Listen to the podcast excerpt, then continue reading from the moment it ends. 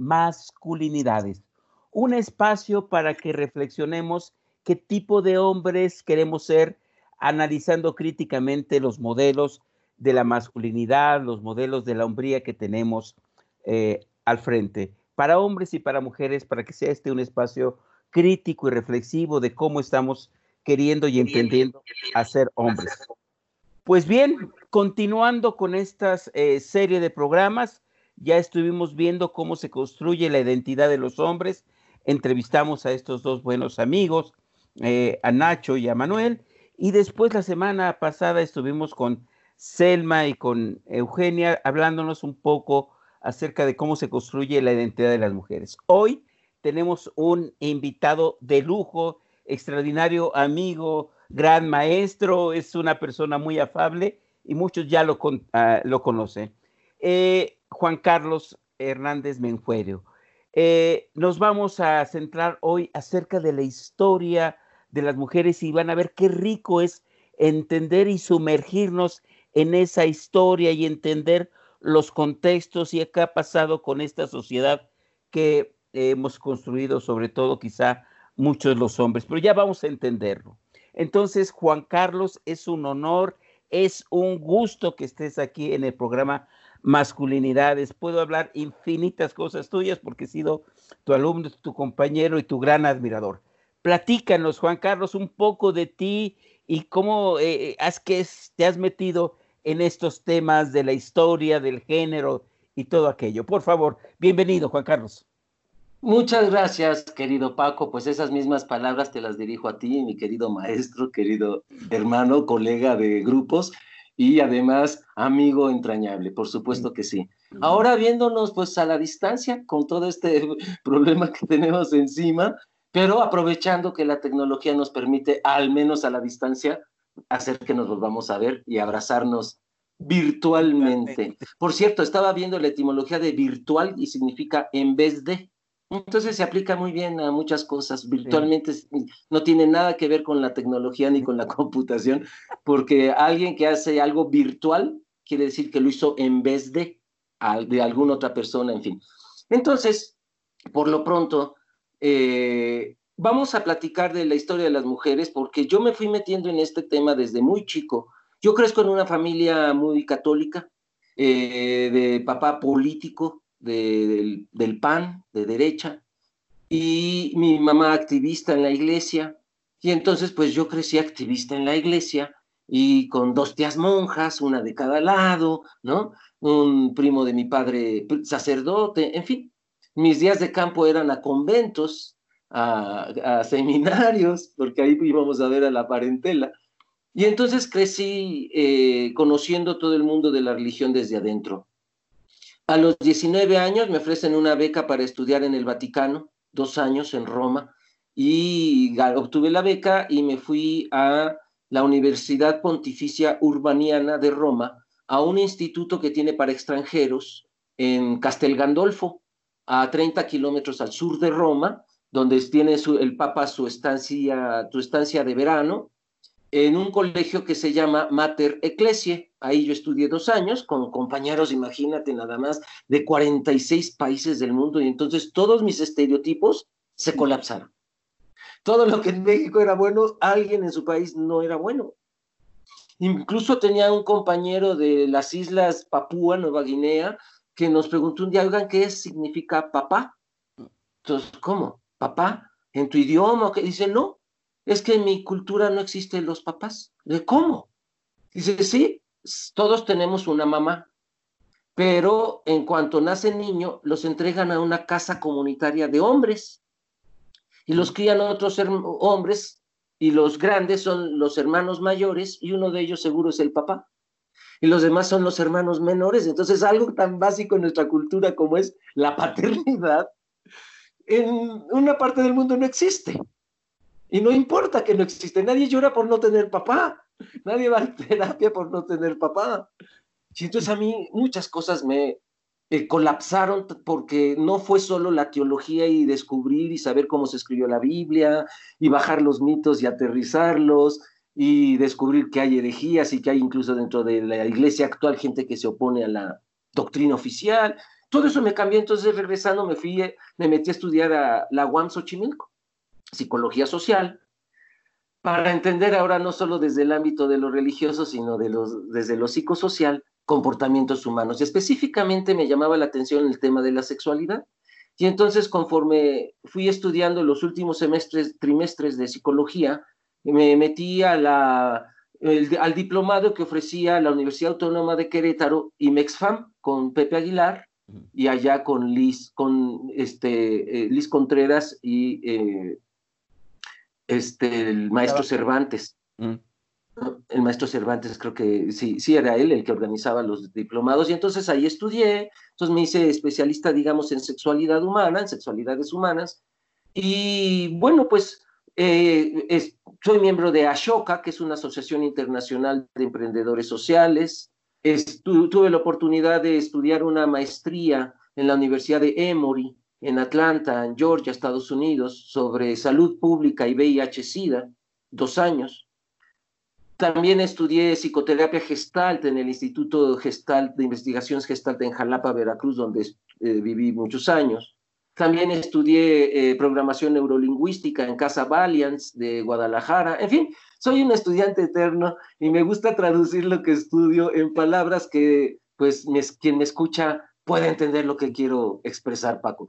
Es eso, más o menos Juan Carlos Hernández me dijo. Muchas, muchas gracias. Me, me, emociona mucho, sobre todo eh, eh, esta cotidiana y que nos bases, nos, nos bajes a las personas de, digo yo, del, del andar de la calle, este, estos conocimientos. Eh, pero aprovechando tu sabiduría, aprovechando tus conocimientos, ¿cómo te gustaría que pudiéramos entender esta historia, hablándonos de contextos, de personajes y de épocas? Porque eh, ya habíamos platicado, eh, querido auditorio, que en el momento en que comprendamos la historia de las mujeres, eh, sus derechos, el lugar que se les da, estamos también entendiendo la historia de las masculinidades o del patriarcado, de cómo, cómo se va conformando. Entonces, tiene mucho que ver el, programa y el tema de hoy para que nos entendamos en el contexto histórico de, también de la construcción de las masculinidades, enfocándonos el día de hoy a historia de las mujeres. Les recuerdo, querido auditorio, que pueden contactarnos en el eh, WhatsApp 55 23 26 37 24 y en el Facebook de Corazonar AC. Bueno, mi estimado Juan Carlos, o también eh, recuerden, eh, Hilal tiene un programa, una, página y también ahí nos pueden hacer llegar sus comentarios. Mi estimado Juan Carlos, ¿cómo, vamos, cómo le entramos a esta historia, a esta contextualización de ir entendiendo eh, qué ha pasado con, con, las mujeres y cómo la sociedad las también ha conformado? Muy bien, pues nada nace por generación espontánea ningún comportamiento, derecho que la mujer ejerza ahora o se le haya quitado en algún momento en la historia es espontáneo. Eh, la historia la debemos de entender como una concatenación de hechos que generan procesos. Son procesos de cómo se construyó el machismo. Fue un proceso cómo se sometió a las mujeres. Y pues eh, tratando de irnos lo más lejano, eh, la prehistoria se le asigna a un tiempo, a una época, por culturas. No se puede hablar de una prehistoria de toda la humanidad al mismo tiempo, porque eh, si la prehistoria termina cuando una cultura aprende a escribir, es decir, ¿qué determina que empiece la historia de un pueblo? La escritura. Y entonces, por ejemplo, los mayas dos mil años antes de Cristo ya tenían escritura, por lo tanto ya estaban en su época histórica, y los aztecas estaban en su época prehistórica porque pues todavía no escribían. Entonces, dos pueblos en la misma región estaban en épocas diferentes de su proceso cultural al mismo tiempo. Entonces, no podemos hablar así en general. Sin embargo, vamos a centrarnos tantito en eh, Europa Occidental, que pues venimos de allí la mitad de lo que tenemos de genes o un poquito más, un poquito menos cada quien, pero además culturalmente es la civilización que se impuso. La otra quedan rezagos, secuelas. Y no lo sabemos, somos bien ignorantes de nuestro pasado. ¿Sabes, Paco, cómo se dice cabeza en náhuatl? ¿No? Choya. Choya. y si yo lo digo en la calle, todo mexicano entendemos dónde se pegó la persona si se pegó en la choya. Si viene alguien del extranjero, no sabe dónde se pegó el individuo. Garganta se dice cogotl. Barba se dice piochitl. Bebé se dice nenetl. Mamá se dice na. Mamá de mi mamá, nana. Y era quien cuidaba a los bebés. Y entonces, papá, ta. ¿Quién mandaba en el pueblo? El abuelo mayor, el tata. Entonces, en fin, hablamos más náhuatl de lo que nuestra indiofobia nos permite reconocer, ¿no? Somos muy indiofóbicos, utilizamos el término incluso para insultar. Y entonces, bueno, vamos a platicar cuando quieras también, estoy a tus órdenes, para que platiquemos sobre sexualidad en los pueblos prehispánicos. Entonces yo retomo toda esta evolución de las mujeres porque, de Europa porque es donde más estudios se han hecho. Poco sabemos de las africanas y de los imperios que llegaron a destruir los ingleses en el siglo XVI y XVII y qué reinas habían. Lo destruyeron todo, Paco. Poco sabemos de las mujeres en otros lados, en Arabia. Entonces, como la constitución de lo masculino y lo femenino no es natural, eh, es una construcción social. Entonces hay que estudiar cada cultura, cada construcción. Gracias. Entonces recurrieron al mito. Como no había escritura, se recurre al mito. ¿Por qué? Porque el mito es una descripción simbólica y explicativa de la realidad. Está basado en leyendas. La leyenda es un relato, es solo una función de crónica. Por ejemplo, fíjate Paco que iba caminando por el río de los viveros de Coyoacán y oí una mujer llorando que decía, ay, mis hijos. Entonces yo solo te narro la leyenda. ¿Quién era? No sé. ¿Quién me lo explica? El mito. Y el mito te va a decir, ah, es la Malinche porque traicionó a su pueblo indígena y ella llora porque vivía en Coyoacán y ahí se le oye todavía. Ah, me lo explica. Alguien en la modernidad me diría, no, es una mujer que abortó y entonces va penando su alma porque llora a sus hijos, ¿no? Que era una explicación que se daba en casa. y entonces, la leyenda solo me habla de narraciones, anécdotas sin explicación. El mito me lo explica. Y entonces para estudio de la historia de las mujeres tuvimos que recurrir al mito. ¿Y cuál es el primer mito que habla de las mujeres?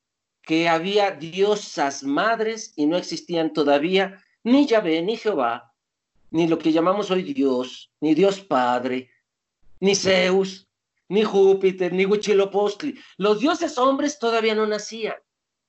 En la arqueología, los vestigios más antiguos que encontramos son todavía de diosas mujeres. Y estamos hablando de el paleolítico superior, litos, piedra, paleos, antiguo, paleoarqueología, la arqueología que estudia lo antiguo.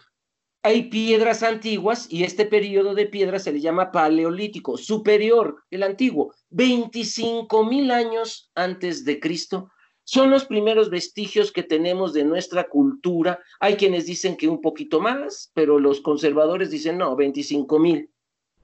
Y del 25 mil al 8 mil, al neolítico, del 25 mil al 8 mil, son 17 mil años, van a aparecer rostros de mujeres, bueno, mujeres sin rostro, quiero decir, y con tres eh, características igualitas todas no importa que fueran gordas, flacas, sentadas, de pie, no importa.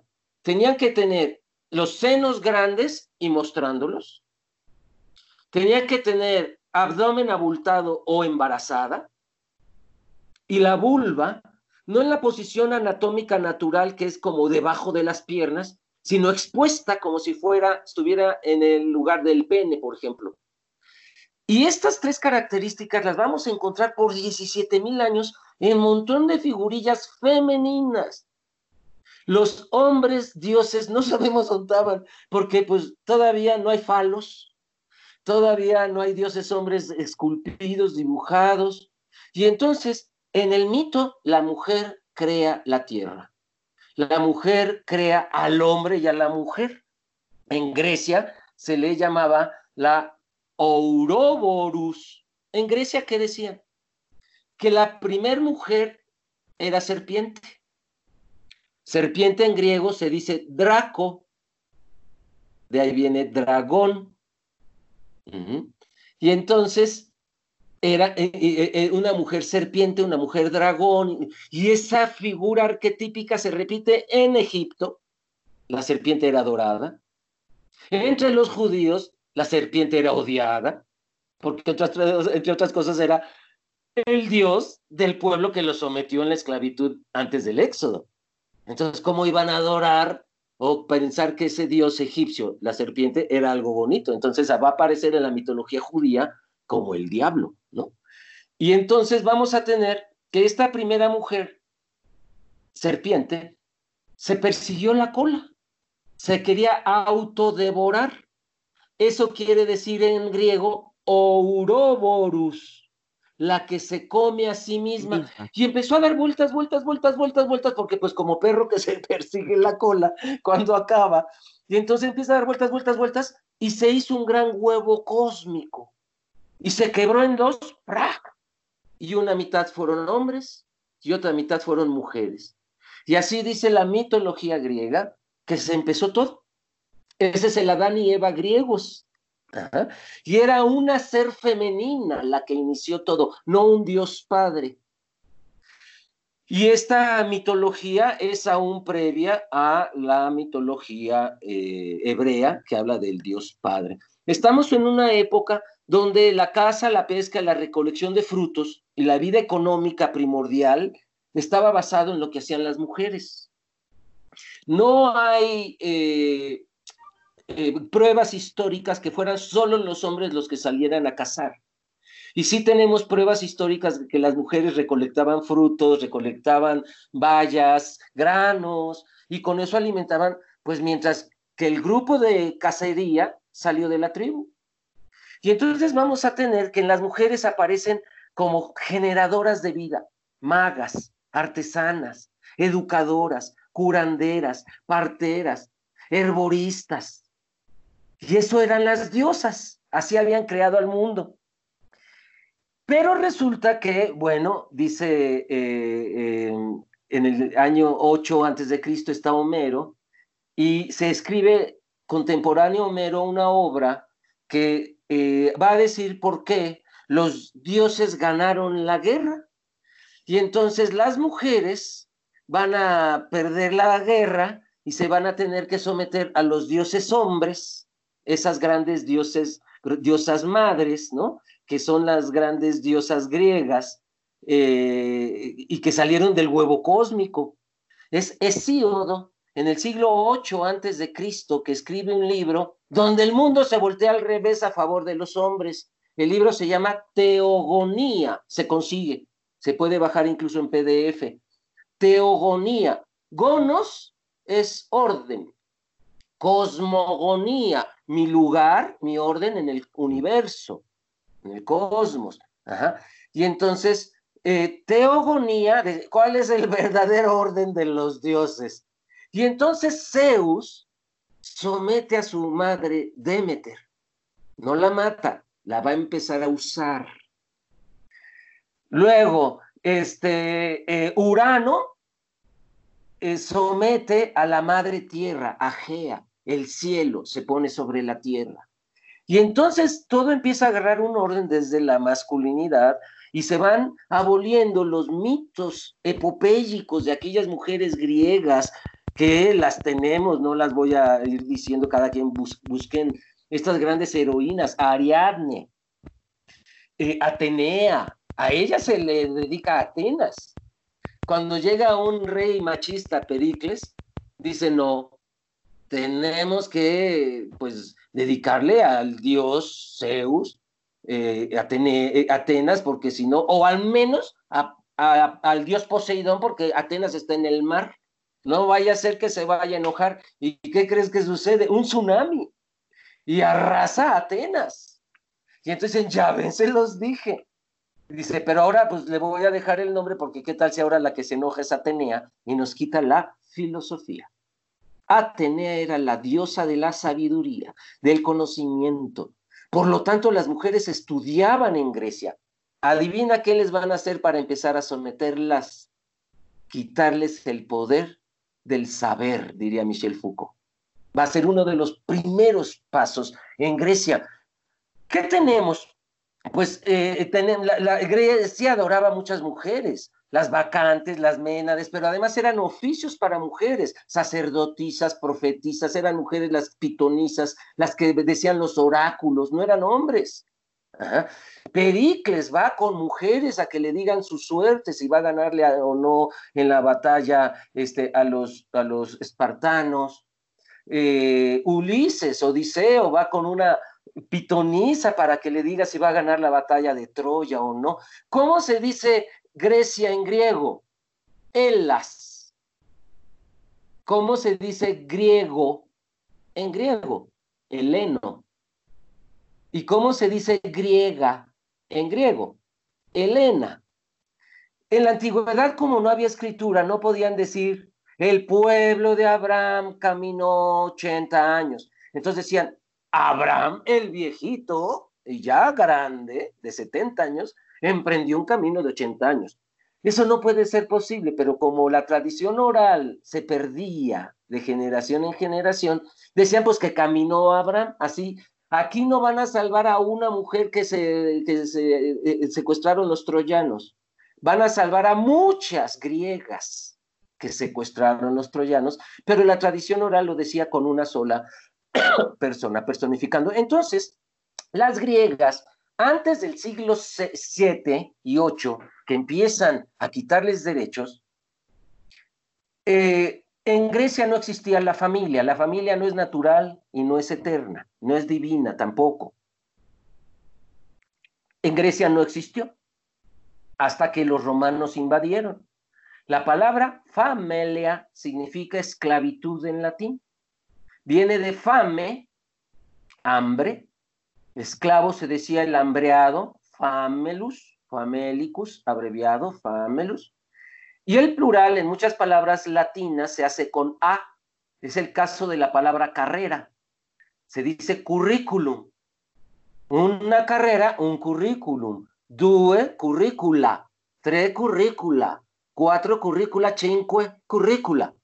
Un esclavo, un famelus, due familia, tres familia, cuatro familia, cinque familia. Entonces, ¿qué quiere decir familia? Pues mi grupo de esclavos, donde aprendí la esclavitud o la violencia y aprendí a esclavizar a alguien más. Eh, de hecho, el concepto de patriarca, ¿sí? El patriarca. Dueño. A ver. Sí, claro. Eso va a suceder en Roma. Mientras que pasó en Grecia, Por ejemplo, si tú querías trabajar de musa, hoy le llamamos arte terapia. Decían que las musas sanaban la memoria de las personas, la memoria reciente, y como creían en la reencarnación, sanaban también tu memoria antigua. Y entonces, ¿cómo? Pues tú decías, es que yo quiero que me sanen con música. Va, por favor, con la diosa sacerdotisa que personificaba la diosa Talía. Ah, es que yo quiero sanarme con pintura o con danza. Y entonces las nueve musas eran oficios de sanadoras, no había musos, y vivían en una comunidad que se le llamaba el museo. Y quien adoraba a las musas se reconocía como músico o música. Y entonces las mujeres griegas podían chambear de guerreras, de amazonas, de musas, de cuidadoras de, la, de los bosques, cuidadoras de, las, de, los manantiales, se les llamaban ninfas, y era un oficio. Todo esto se va a acabar con Roma ah, y con los mm, eh, reyes griegos mismos, pero ya que van a imponerles eh, las, eh, a quitarles derechos a las mujeres. Tenemos grandes heroínas griegas, está Circe, hija del sol. Circe, hija del sol. Tenemos a Colquide, a Etes, a Antígona, a Ismene, a Medea, a Penélope. Dime qué cultura tiene tantos nombres y biografías de mujeres que, por cierto, si quieren ver, leer las biografías de estas mujeres que he nombrado, no dejen de leer un libro que se llama Las filósofas. Las filósofas de Brutzese con doble Z como pizza, Brutzese, y Di Martino. Las filósofas de Brutzese y de Di Martino. Y de Editorial Universidad de Valencia, colección Feminismos. Allí viene la historia de todas las filósofas, porque ¿qué creen? La historia de la filosofía la escribieron hombres, ¿y qué creen? No hay mujeres. Pero bien clarito dice Platón que cuando la maestra de Sócrates, Aspasia, hablaba, Sócrates callaba. Para callar al Sócrates, tenían que traer a Aspasia. Y también Platón habla de una de sus maestras de filosofía, la maestra del amor, Diótima. Pero no, no aparecen en la historia de la filosofía que hoy nos enseñan. Entonces léanse el libro de las filósofas y ahí van a ver a las que fueron ocultadas. Y entonces ahí aparecen todos estos nombres de estas mujeres que hicieron. Eh, Antígona es decapitada por su tío Creonte, el rey, por no someterse a las nuevas leyes que los hombres nos están poniendo. A ver, ¿qué está sucediendo? Gobierna Solón en el siglo 8 antes de Cristo, contemporáneo de Homero y de Hesíodo, del que dijo que el mundo ahora era de los hombres, pues Solón, el, rey, dijo, pues entonces hay que poner las leyes ahora a favor de los hombres. Y les quita por primera vez en la historia de Grecia el derecho de propiedad a las mujeres. Ninguna mujer puede ser propietaria. Hoy hay muchas propietarias. O lo heredan en este momento a un hombre que ellas quieran o lo expropia el Estado. Y entonces pues está también allí Safo de Lesbos. Safo de Lesbos ella era la hija de la reina Cleide de Lesbos. Y su papá se llamaba, no era rey, porque allá había reinas, no reyes hombres. El papá se llamaba Escamandrónimo. Ay, mi padre me pone así lo de mando. Entonces, Escamandrónimo se llamaba el papá de Safo. Y ella se casa con un hombre llamado Cércilas. Pero entonces, ¿por qué Safo es conocida por su amor a las mujeres tanto que hoy les llamamos, parece que naciste en Lesbos, a una mujer que ame a otra mujer, como quien, como Safo, o sea, pareces lesbiana. Si una mujer nace en México, pues es mexicana. Si una mujer nace en Lesbos, pues es lesbiana. Y también había lesbianos, pero no, no se refería a su orientación sexual, sino a su lugar de origen. Y entonces, Safo era bisexual. Tenía una hija que le puso como la abuela, Circe. Pero tenía muchas amantes. La mayoría de sus eh, discípulas, como se acostumbraba en la época, se tenía una relación sexual con discípulas amadas. Así se le llamaba al discípulo amado que tenía vida íntima con el maestro o la maestra. Y en este caso se le conoce mucho a Safo de Lesbos, una novia llamada Bilitis. Safo de 27 años, Bilitis de 13, ya era adulta porque ya menstruaba, entonces no era pederastia para las griegas se convertían en adultas con la menstruación y los griegos se convertían en adultos con la eyaculación. No había adolescencia, eso es un invento del siglo XIX. Solo los ricos griegos tenían una etapa llamada efebía, pero, pero era para los hombres adolescentes ricos, no cualquiera. La mayoría de los griegos pasaba de niño a papá, como las griegas de niña a mamá. Y entonces vamos a tener que Safo tenía 27 años, Bilitis, su novia, 13 años, ya la doña Bilitis, chiquita, pero pues ya señora, y eh, les enseñaba, ¿qué hacía Safo? Safo organizó un ejército de mujeres llamados tiasoi. Un tiasos, muchos tiasoi. ¿Y qué hacían? Era un ejército de chismosas de pueblo que las niñas que ya iban a menstruar y se les notaba porque ya tenían sus pechitos, corpiños, hoy diríamos ya usa corpiñito, ya está a punto de... ¿Por qué? ¿Por qué? porque el día de la menstruación las casaban por órdenes de Solón con un hombre mayor de 30 años. Dime qué derecho le dejas a una niña de 12, 13 años si le entregas a un hombre mayor de 30 años. La hace papilla. Y entonces Solón oficializa ahora sí la pederastia porque ya no era voluntario. Las entregaban a fuerza el día que menstruaban por primera vez. Les hacían la fiesta y la entrega. Y entonces, ¿qué hizo Safo? Organizó un ejército de chismosas que le decían qué niña estaba a punto de menstruar y cuál menstruó, ya y que esa noche iba a ser la ceremonia de entrega a un hombre. Y entonces se organizaban en guerreras estas chismosas comadres y llegaban a caballo, desnudas, con espadas y escudos, a matar a quien se interpusiera para liberar a la niña. Y se la llevaba hasta que cumplieran 27 años. ¿Qué les enseñaban allá en el cerro, en la selva, en el bosque? Astronomía, técnicas de guerra, les enseñaban a leer y escribir, que ya se los había prohibido Solón también, y luego Pericles, vamos a verlo. Y les enseñaba también, es bien bonito esto, el arte de la belleza como arma de guerra. Porque decía Safo, si te va a matar un hombre y tú no pudiste ya matarlo antes, estaban en batalla, tú tira el arma y sedúcelo. Pero ¿por qué nos vamos a pelear, güeros, si nos gustamos tanto? Es más, yo pago el hotel. y dice, y tendrá tres segundos de inconsciencia cuando tenga su orgasmo. Y decía Safo, ahí lo matas.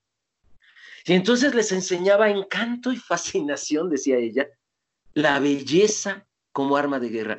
Y entonces, a los 27 años las devolvía al pueblo. Ahora sí, cabrones, abusen de ella. Ya es guerrera, ya sabe montar a caballo, ya sabe medir las estrellas, ya sabe orientarse en la noche, ya sabe este, eh, pues todo lo que los hombres sabían y sabían defenderse y no se los enseñaban a las mujeres. ¿Por qué surge el movimiento de Safo? ¿Por qué Solón les quita el derecho de propiedad y el título de nobleza era un título de propiedad? Y ella si era princesa, para ser reina, tenía que existir el título de propiedad reconocido a las mujeres.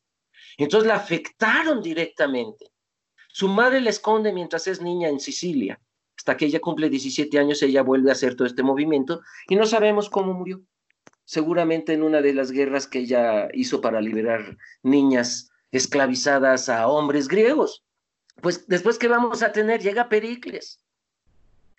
Y Pericles les quita el derecho a la filosofía.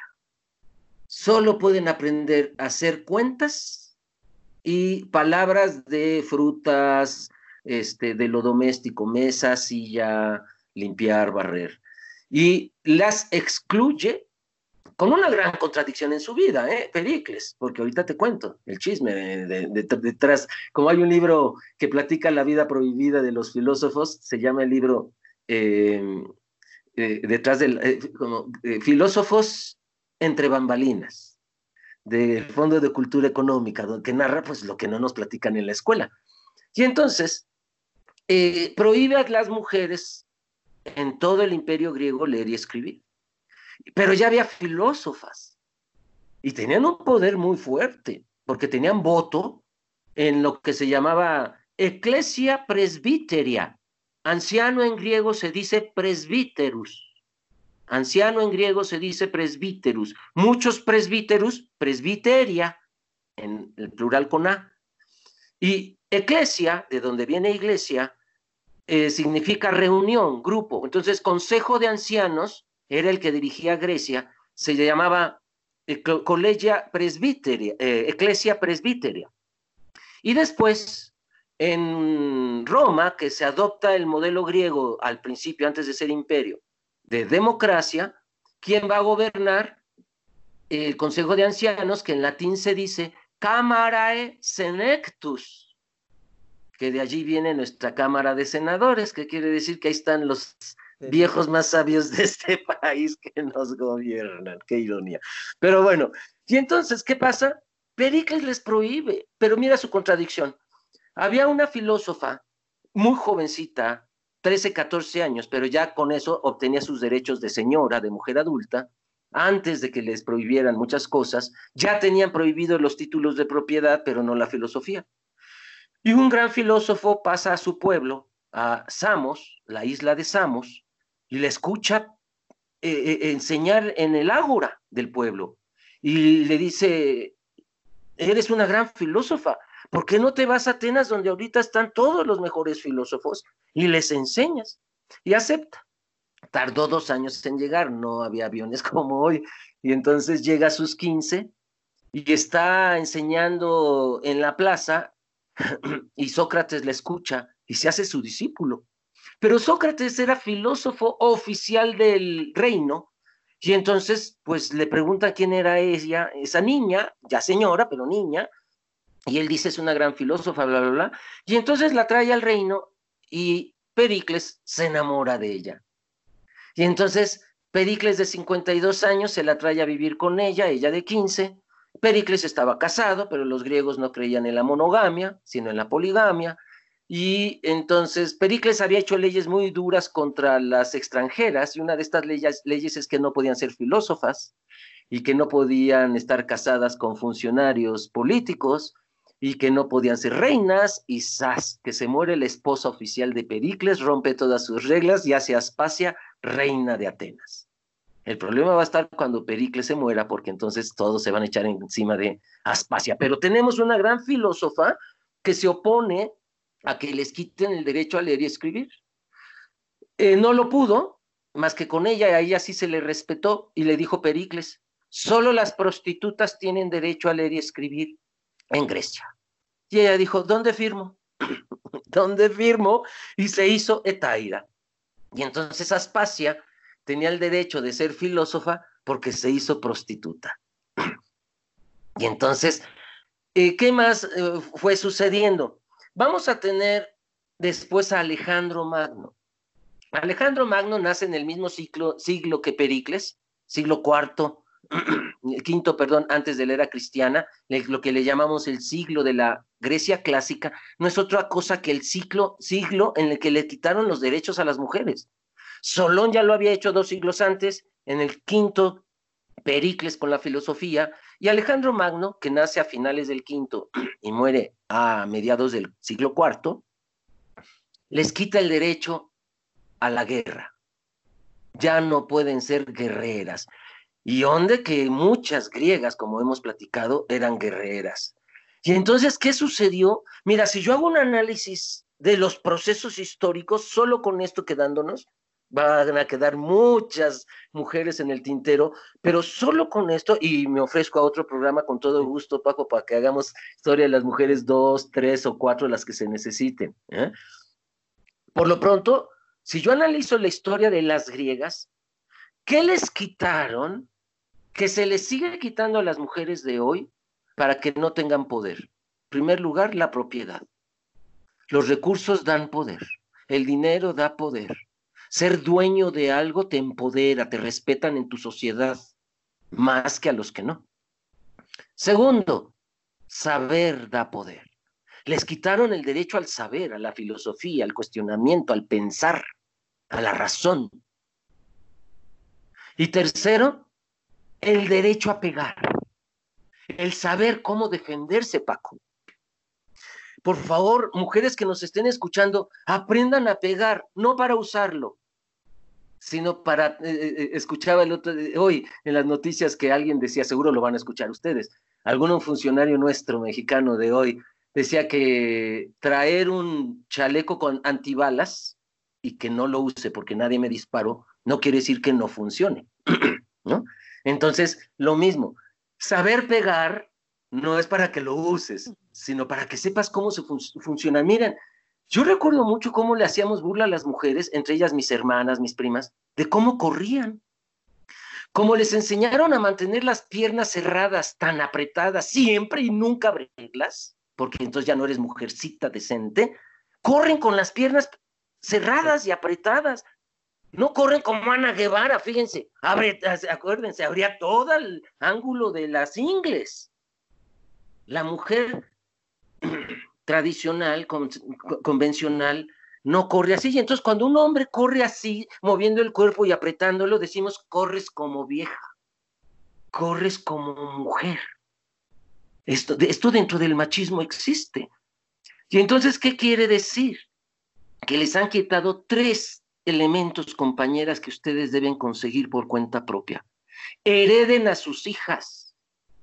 Pongan las cosas a nombre de las mujeres de su casa. Recuerdo un día yo estando dando una plática, imagínate, en un pueblo de Jalisco ahí perdido, donde había puros hombres atrás parados con los sombreros viéndome así bien bigotones y ni una sonrisa a mis chistes ni nada, y las mujeres con rebozo tapadas las cabezas y viendo al piso, sentadas como de 28 años, ¿eh? no viejitas. Y yo decía, ¿qué pasa aquí? Y solo había un hombre cargando un bebé. Y al final de la charla fue quien se me acercó y me dijo, creo que cometimos un error el domingo. Le dije, ¿por qué? Porque en la familia decidimos no heredarle a mis hermanas, solo a los hombres, a los hermanos, el rancho. ¿Por qué? Pues porque ellas van a tener un hombre que las mantenga y que les herede. Les digo, ¿y si son madres solteras? ¿Y si es lesbiana? ¿Y si no quiere depender toda su vida de un hombre?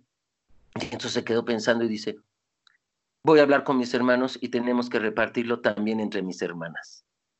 Porque le dije, ¿sabes qué? Las estás dejando expuestas a un violento, que no tengan para dónde correr. Y entonces, esto es bien importante, compren a su nombre también, ok, que sea parejo, bien mancomunados, no sé, alguna manera que podamos no discriminar a alguien, pero que las mujeres tengan algo a su nombre las protege. Dos, estudien una carrera, toda su vida estudien algo. Verán cómo les da ese saber mucho poder. Y tres, sepan pegar, sepan de, estudien tai chi, judo, karate, sepan cómo mover su cuerpo, no le tengan miedo a abrir las piernas, a tirar un golpe, aunque nunca lo usen. Es bien importante, creo que esto así como el orgasmo y la masturbación femenina les ayuda a empoderarse, mastúrbense. Eso ayuda a empoderarnos del propio cuerpo, hombres y mujeres, a autoconocernos, a saber nuestras zonas erógenas, a disfrutar, porque una de las grandes cosas que vamos a ver en la historia de las mujeres, que se les quitó, Paco, que también es quitarles poder, se les quitó el placer, el derecho al placer. Las mujeres en nuestra cultura heredada del cristianismo no tienen derecho al placer. Si los hombres también se nos quitó, imagínate a las mujeres. Entonces, bueno, tenemos por lo pronto reflexionando sobre la historia antigua, cómo se creían las grandes diosas, las grandes matriarcas, las eh, diosas madres, se fue transitando a través de un proceso de quitar derechos. Y no les podían quitar todos en una sola porque se levantaban en armas.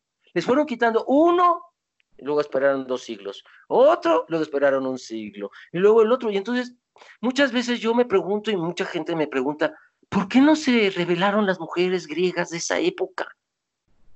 Bien a bien no lo sé. Yo creo que empezó a funcionar lo que dice Paulo Freire, la pedagogía del oprimido, es decir, el síndrome de Estocolmo. El macho que te dice, y mira que soy bueno porque hasta te puedo matar, ¿eh? Ah, no, buf, aquí eso paraliza a cualquiera.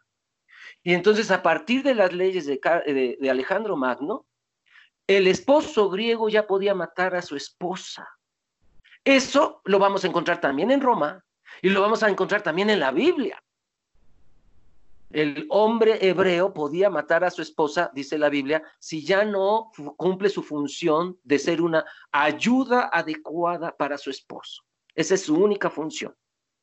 Y entonces vamos a ver que las mujeres van a ir siendo desempoderadas poco a poco y uno de los grandes temas que no se habla tanto, pero que hay que meter en la discusión de la liberación de las mujeres es su derecho al placer, el derecho a masturbarse, el derecho al orgasmo.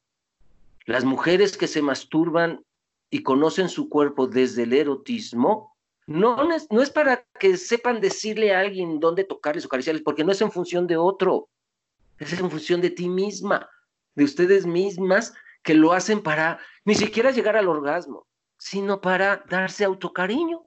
Ahorita que están prohibidas las caricias este, eh, ajenas, al menos pues con uno, con una, el autoerotismo está siendo la propuesta por sobre todo las personas que aún teniendo pareja estable tienen miedo que, su, que al salir su pareja a trabajar o de compras, pues se haya infectado. Entonces ahorita yo tengo pacientes que tienen miedo de tener sexo con su pareja estable por esta razón. Imagínense quienes tienen sexo casual como forma de vida. Ahorita eso se detiene. Mientras vamos sabiendo cómo reaccionar ante este tema, el autoerotismo va siendo una respuesta y el autoerotismo femenino en Grecia existía. Tenemos vasijas donde hay mujeres entrando, unas vasijas así enormes, unos jarronzotes, lleno de dildos y de consoladores de muchas formas, colores, y la señora con una cara, porque ella es viejita, los griegos pintan a las viejitas con un chongo, a las eh, eh, jóvenes con los cabellos largos o trenzas, entonces es viejita porque tiene chongo, con una cara de showtime, ¿no? es hora de disfrutar. Y eso se fue perdiendo. ¿Qué sucedió? Va a ir surgiendo una secta filosófica griega y se va a heredar a Roma, llamados los estoicos. Los estoicos creían que si expresabas cualquier pasión, se te hacía vicio. Y entonces yo como estoico no me podía enojar, no me podía violentar, no podía llorar, sentir tristeza. Eh, y por lo tanto, tampoco las pasiones llamadas positivas. No podía reír, no podía disfrutar el placer, porque se hace vicio. ¿Le suena ese discursito de dónde viene? De los estoicos grecorromanos, entre otros, Séneca el viejo y Séneca el joven. Y entonces, ¿qué decían ellos? que un estoico no puede expresar jamás sus emociones porque entonces se hace vicio y lo que tiene que hacer es con solo hacer actos razonables, no por placer, por razón, por la razón, ¿sí? Y aunque no quieras, por fuerza de voluntad. Y entonces empezaron a llamarle a esos actos virtudes. ¿Qué es una virtud? Un acto repetitivo que hago hábito por fuerza de voluntad y de acuerdo a mi razón. ¿Y cómo van a definir los estoicos un vicio? Un acto sin fuerza de voluntad, motivado por el placer, que se torna en vicio. Y entonces van a empezar a meterle miedo a la gente en Grecia al placer. ¿Por qué? Porque los griegos son paganos, los romanos son de tradición paganas. No olvidemos que pagus en latín significa campo, naturaleza paganus, campesino o quien adora la naturaleza. Los paganos adoraban al árbol. De allí viene el arbolito de Navidad. Y la iglesia lo prohibió muchos siglos. Y entonces los paganos se sentaban delante de un árbol a venerar la vida, sobre todo si era verde, perdón, un pino, el pino permanece verde incluso en invierno. Y entonces era el símbolo de la vida eterna, de lo perenne, de lo que nunca se acaba, pero además estaba unido al inframundo, a los muertos, con las raíces. Estaba en nuestro mundo, porque tú puedes abrazar el tronco de un árbol. Y si tú desde allí miras la punta, toca el cielo. Y entonces los dioses podían bajar por el árbol a, vernos, a contactarnos, y los muertos podían venir a cumplir algo que les faltó en la vida anterior y que organizaban orgías en torno a la base del árbol para que, ¿por qué? Porque era el orgasmo el que abría los portones del inframundo a este nivel y por ahí con el orgasmo de los humanos, los dioses podían bajar. Entonces el orgasmo y el placer lo hacían en orgías y era la base de la religión pagana. Este tubo que se abría, en latín se llama mundus. Entonces, para abrir los mundus, el placer y el orgasmo era la base de la felicidad. Era lo más natural para los griegos y los romanos. Y eso nos ayuda a entender que eh, la guerra del cristianismo estoico contra el placer era básico. ¿Por qué? Michel Foucault en un libro que se llama Sexualidades Occidentales. Cómprenlo. Bueno, no, léanlo, aunque no lo compren, porque muchos los compran y los tienen como amuletos, ¿no? Léanlo. Sexualidades Occidentales. Es, son varios autores.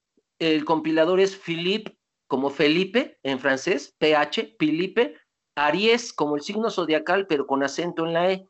Philippe Aries, Sexualidades Occidentales, de Editorial Paidós. Y ahí hay dos artículos de Michel Foucault. En uno nos dice que muchos estoicos empiezan a ser cristianos. Y entonces van a ir formando un grupo de cristianos que hoy llamamos monjes. Había otros grupos de católicos llamados cristianos romanos que creían que el orgasmo no era por placer, como dicen los paganos, sino solo para la reproducción. ¿Quién tenemos entre ellos? San Agustín de Hipona, por ejemplo. Y había otros cristianos católicos, llamados gnósticos, porque creían que lo que Jesús vino a traer era un buen orgasmo. Y entonces ya era la mezcla de la religión pagana con el cristianismo. Muchos dicen, ah, por eso es falsa. No, el catolicismo de hoy es la mezcla de la religión romana con el judaísmo. Y por eso hoy un católico se dice apostólico, católico, apostólico y romano porque es un sincretismo religioso, una mezcla, no hay ninguna religión pura. Y entonces estos cristianos gnósticos, imagínate, hay un libro maravilloso que se llama El cuerpo y la sociedad, los cristianos y la renuncia sexual.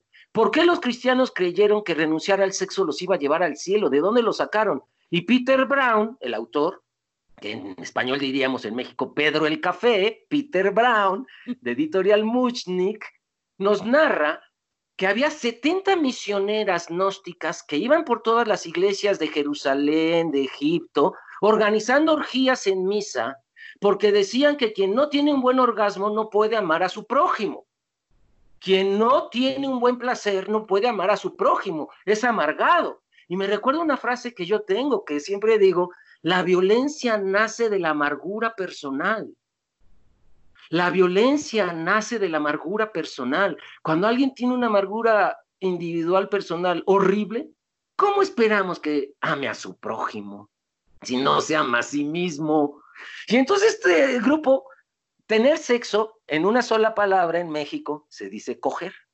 En España, follar, en una sola palabra. No es hacer el amor, tener relaciones sexuales, ¿no? ¿Cómo se dice coger en una sola palabra en griego? Gnosis con GN, gnosis. ¿Qué palabra viene de ahí? Por supuesto, conocimiento. Y los gnósticos decían que el conocimiento que Jesús nos trajo solo se adquiere con el orgasmo, con la gnosis, con el sexo. Y así, solo así, podrás amar a tu prójimo porque el orgasmo es el máximo acto de autoamor. Imagínate la teoría gnóstica. Claro, en el año 325, concilio de Nicea, donde los estoico-cristianos, que ya se llamaban monjes, ganan la votación, concluyen que Jesús nunca tuvo relaciones sexuales, ni esposa, ni hijos, y mandan quemar todos los evangelios gnósticos. Cómprenlos, los vende por rúa. Y ahí, por ejemplo, el evangelio de Felipe dice que Jesús tenía una compañera con la que vivía y se llamaba Miriam y nació en Magdala. El Evangelio de Miriam de Magdala, el Evangelio de María Magdalena, dice que tuvo tres hijos con Jesús. Dos varones que también fueron crucificados porque salieron rebelditos como el padre, y una niña llamada Sara, que en el libro del Código da Vinci se utiliza para que, porque María Magdalena en los, en los evangelios gnósticos, lo último que sabemos de ella es que se sube a una barca con Sara, su hija, para que los soldados romanos no la alcancen y, huye en el mar Mediterráneo. Nunca sabemos si murió o a dónde llegó. Y eh, Brown, el autor del Código da Vinci, eh, retoma de ahí la historia y los hace llegar al sur de, las hace llegar al sur de Francia. Y de ahí empieza toda la novela del Código da Vinci. ¿Por qué? Porque hay iglesias eh, en honor a María Magdalena en el sur de Francia. Y en ningún otro lugar del mundo más que en Jico, Veracruz claro, tenía que ser Veracruz, que se venerara. Una vez estaba en la fiesta de Santa María Magdalena, le dicen, porque no es virgen. Entonces, este, estaban paseándola y yo le pregunté a una señora, ¿qué virgen es? Y me dijo, no, no, no es virgen, es solo santa. Y me quedé así como perturbado. Dije, ¿quién es? Es la Santa Magdalena. Dije, ah, sí, sí, no, no es virgen, es solo santa, ¿no? Por todo el mito que se tiene de que fue prostituta. Que además la Biblia, los evangelios gnósticos jamás dicen que fue prostituta. Pero hubo un papa, el papa Gregorio del siglo V, que quiso quitar la idea cuando mandan quemar los evangelios gnósticos de que Magdalena había sido compañera de Jesús y entonces empieza a decir que la prostituta, la que Jesús le, eh, eh, este, la sana, es María Magdalena. Y la adúltera que le avientan al espíritu, pero eso no es cierto. Ya hablaremos de la mujer en la Biblia. Es muy interesante porque hay un texto bíblico que dice que Dios es trans, Dios es gay, Dios es lesbiana, Dios es negro, Dios es indio, Dios es pobre. Claro, también es hombre, también es blanco, también es heterosexual, ¿no? Y también es europeo. Porque si la divinidad incluye al todo, todos, todas y todes cabemos. Pero hay un texto que cuando veamos en ese programa y todos tengan su Biblia a la mano, donde en el Génesis dice, y Dios creó al ser humano macho y hembra lo creó, a su imagen y semejanza lo creó. Ah, ¿cómo lo creó? Macho y hembra. ¿Y cómo dice el siguiente versículo? A su imagen y semejanza. Ah, entonces Dios es qué? Macho y hembra. ¿Por qué el escándalo? No sabes la alegría que le da a mis amigas trans cuando he tenido reuniones con ellas y les platico esto y les digo, compañeras, tranquilas, Dios es andrógino, hermafrodita y trans ay, sienten así como un descanso de que no tienen que cambiar ellas más que ser buenas en el amor al prójimo y a sí mismas, y no su identidad de género para ir al cielo. Díganme qué Dios es ese. Pero bueno, ¿qué sucedió? Fíjate que hay un cambio importante que tal vez lo tendremos que dejar para un siguiente programa, pero insinuarlo. Los romanos van a cambiar toda la tradición griega y van a imponer el machismo por ley por primera vez en una ciudad europea con la ley de las doce tablas en el año 450 antes de Cristo, siglo V antes de Cristo, cuando Pericles también, ¿te acuerdas que le está quitando derechos a las mujeres? También yo estudio la Biblia y es el mismo siglo en el que le quitan los derechos a las mujeres. ¿Qué pasó en Europa? Porque hay una ola, griegos, hebreos, egipcios, romanos, quitándole derecho a las mujeres siglos 7, 6 y quinto, todos así como si se hubieran puesto de acuerdo. Un beneficio les traía. ¿Cuál era? La imposición del machismo patriarcal, la imposición del patriarcado. Eh, la ley de las doce tablas en verdad son tablas. Y las tablas 4, 5 y 6 son lo que hoy llamamos derecho familiar o derecho civil. Las otras tablas hablan de los campos, de la producción, de la economía, etcétera.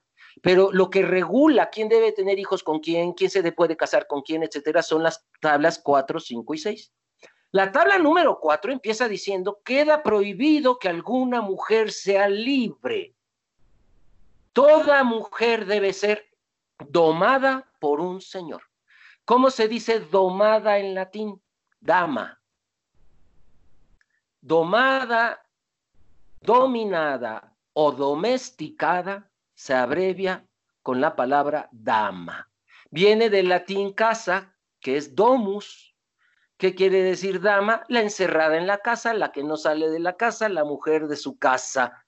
Pero aquí ya en Roma no era voluntario, como en Grecia. Aquí ya las vendían. Y vamos a hablar de la dote y de todo lo que les pasaba a las mujeres romanas ya encerradas, porque entre otras cosas, pues se les van a quitar los derechos que ya les habían quitado a las griegas. La romana ya no podía ser propietaria, leer y escribir, ni estudiar. ¿Y qué se le quitó además, querido Paco?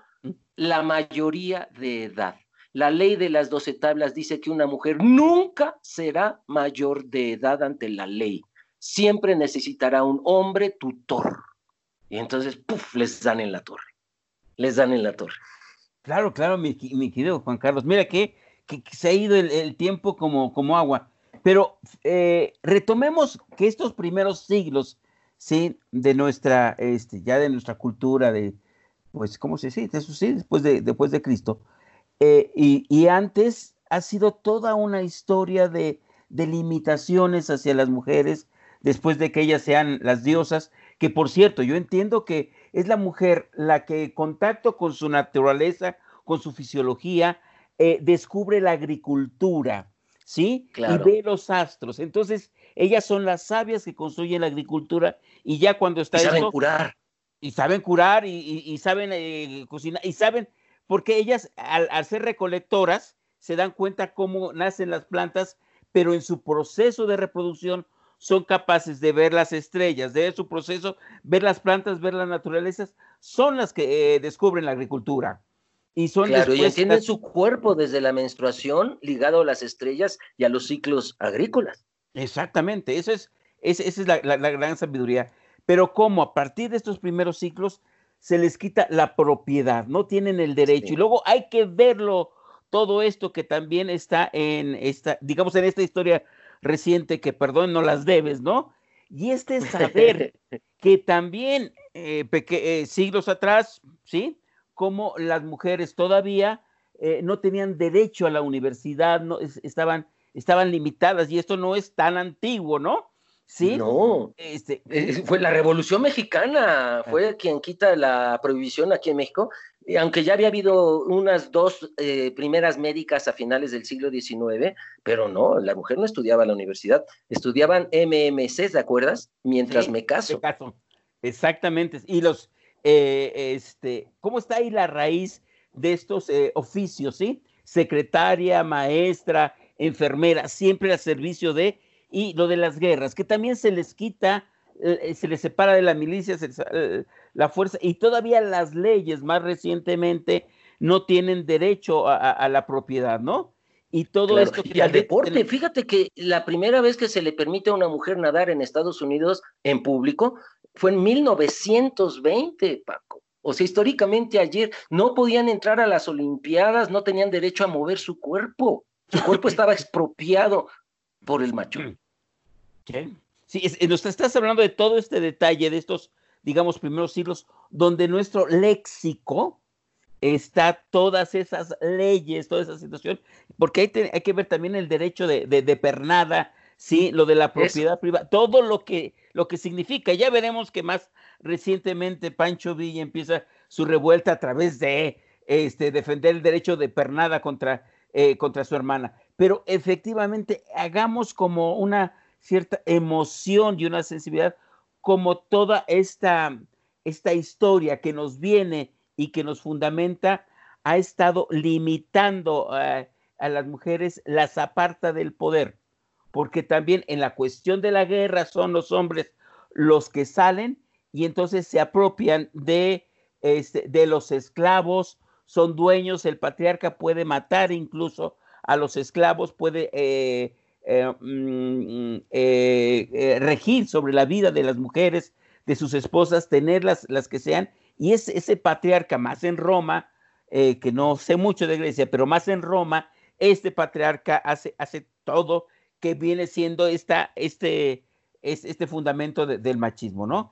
Entonces, como también las leyes desde entonces y estas tablas que nos dicen, pues las van limitando poco a poco y las van restringiendo a la cuestión de la reproducción y el cuidado. Es decir, yo creo que sí no las debes porque apenas empezamos a ver los primeros siglos para entender todo esta, toda esta historia y por eso también tendríamos que entender cómo es que este machismo, este patriarcado, esta dominancia masculina, sí eh, hay, que, hay que ver todas estas raíces cómo están tan, tan profundamente, ¿no?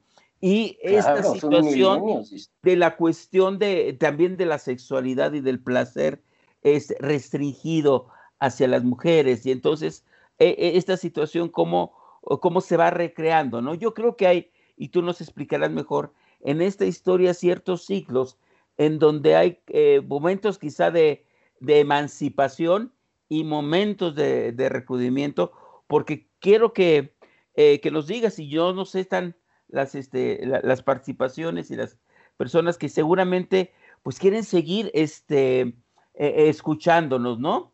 Y, y, que estas recomendaciones que tú subrayas muy importantes, la propiedad, ¿sí? El derecho de las mujeres de tener lo suyo, de ponerlo a su nombre, el saber que dices, ¿por qué no estudiar y prepararnos y tener el voto, porque este, un pueblo ignorante es un pueblo dominado, ¿sí? ¿Sí? Si el saber nos, nos, este, nos libera, la ignorancia nos, nos esclaviza, ¿no? Y, la posibilidad de defenderse, esta, esta situación que estás, que estás señalando. Y bueno, me, me apasiona mucho saber cómo se está dando toda esta historia.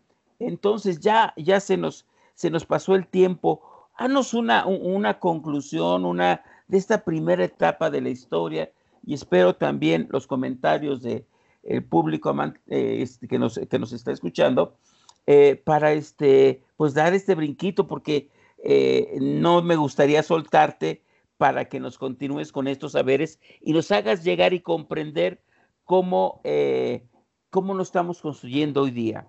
¿Qué nos, nos concluyes pues de esta etapa histórica que nos, que nos has dado, no? Por lo pronto, viendo tantos cambios, me queda claro que el género no es natural. El género es una construcción social. Sea hombre, sea mujer, sea transgénero, no importa. Nos construimos desde las pautas del contexto histórico que nos tocó vivir. Y entonces hoy mucha gente naturaliza las mujeres no deben ser sexualmente activas, las mujeres deben ser calladitas, las mujeres naturalmente les gusta ser mamás, les gusta lavar trastes. Y entonces naturalizan los roles que es de este cambio de Grecia que estamos viendo solo en la cultura griega. ¿Cómo cambió? Tres siglos después las mujeres ya no se acordaban que sus tatarabuelas fueron guerreras. Se los quitaron porque, como dice Eduardo Galeano, también nos han expropiado la memoria. Claro. Sí, recuerdo las Amazonas. Está pasando el tiempo de las Amazonas y que así, estas, estas grandes guerreras que defendían y, así. Entonces, pues yo creo que sí nos, nos las debes, que se me hace que te comprometo, tenemos ahí alguna agenda, pero ¿en qué miércoles? Bueno, ya me dirás tú, nos, nos continúas y espero eh, del público que nos mande sus, sus preguntas, tus preguntas, te las hago saber. Dentro de ocho días, Paco, de una vez. Dentro de, ocho días. De una vez. Tú tienes ya ocupado. Eh, tenía una agenda, pero nos movemos. Dentro de ocho días, ¿te parece? ¿Sí? Me parece. Entonces. Terminamos eh, el milenio. Estimado eh, amigas y amigos que nos escuchan, el programa Masculinidades, pues se honra por. Para la próxima semana vamos a continuar con este. meternos a fondo en entender nuestra historia, nuestras raíces, que está muy profundamente e-, en, estos siglos, en esta situación que lo estás escuchando. Yo te agradezco profundamente que nos hayas dado esta luz y esta sabiduría, como les había yo dicho a muchas de las personas que, que invité a este programa, y vamos a tener una grata sorpresa con tu participación. Me emociona mucho haber contactado desde la prehistoria estos primeros siglos en donde eh, ahí está en, nuestro mismo lenguaje, en nuestras mismas costumbres, esta historia que nos permite, a ver, y también a ver de, las filósofas, esperemos también, eh, por don participaciones, y te voy también a comprometer de que si nos llegan eh, al WhatsApp o a, a, Hilal o a Corazonar, hace el Facebook, preguntas, te las hago saber y nos vemos. Claro. ¿Qué, número de WhatsApp es? ¿Qué número de WhatsApp? 55 23 26 37 24. 55 23 26 37 24. Lo vamos a seguir difundiendo. Es más fácil también por Facebook de Corazonar o aquí en Radio Hilar. Radio Hilar preocupado siempre por dar un conocimiento práctico, abrirnos la mirada y masculinidades como este espacio de reflexión y de comprensión de nosotros mismos y ahora eh, buscando nuestra comprensión desde saber nuestra historia, de dónde venimos, qué ha pasado eh, antes de nosotros, qué nos ha construido antes, para ahora tener esa conciencia de ser cada vez más libres. Juan Carlos, una delicia, hermano, un deleite hermano. contigo. Y te mando un abrazo y les agradezco a todas y a todos que nos hayan acompañado y el próximo miércoles vamos a continuar con esta historia de las mujeres. ¿Algo más, mi estimado Juan Carlos? Muchas gracias por la invitación y que pasen buenas noches. Nos vemos y nos escuchamos la próxima semana. Gracias. Nos vemos la próxima semana. Radio Lab les agradece. Hasta luego.